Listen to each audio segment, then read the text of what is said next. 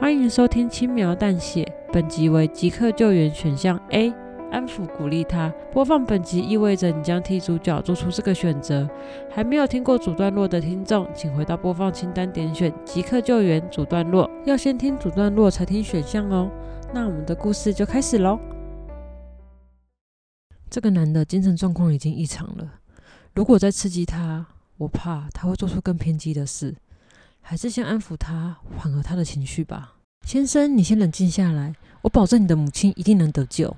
那我还能做什么？妈妈她还在流血。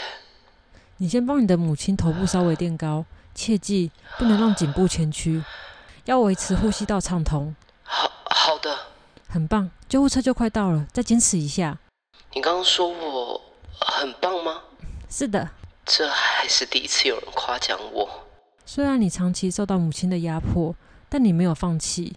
你一边忍耐，一边寻求与母亲的沟通方式。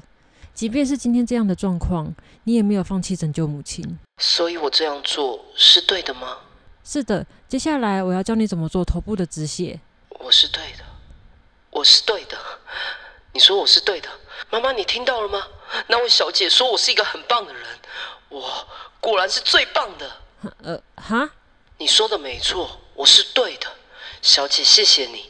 我知道该怎么做了，我知道该怎么做了。先生，等等，你误会我的意思。他竟然挂掉了。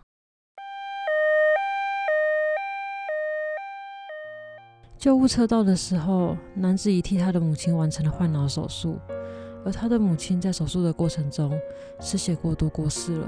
我记得某些精神异常者，如果给予他错误的鼓励，反而还会把自己的行为合理化，让他变本加厉。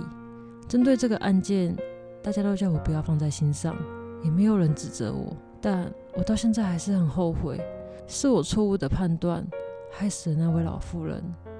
直到现在，我还会在梦里听到老妇人的惨叫声。一九消防局，你好。请问需要消防车还是救护车？我需要救护车。请问你那里发生什么状况？我犯了错，好痛苦。我替自己做了脑部手术，想切除我的海马回，但手术失败了。感谢收听《轻描淡写》，这是一个描写人性故事的节目。故事的角色会根据听众的选择走向不同的结局。大家好，我是 Dog，我是 Side。以上为即刻救援选项 A 的故事内容。如果还没有听过另外一个结局的听众，可以回到播放清单点选即刻救援选项 B，严厉斥责他，可以去听看看另一个故事线发生了什么哦。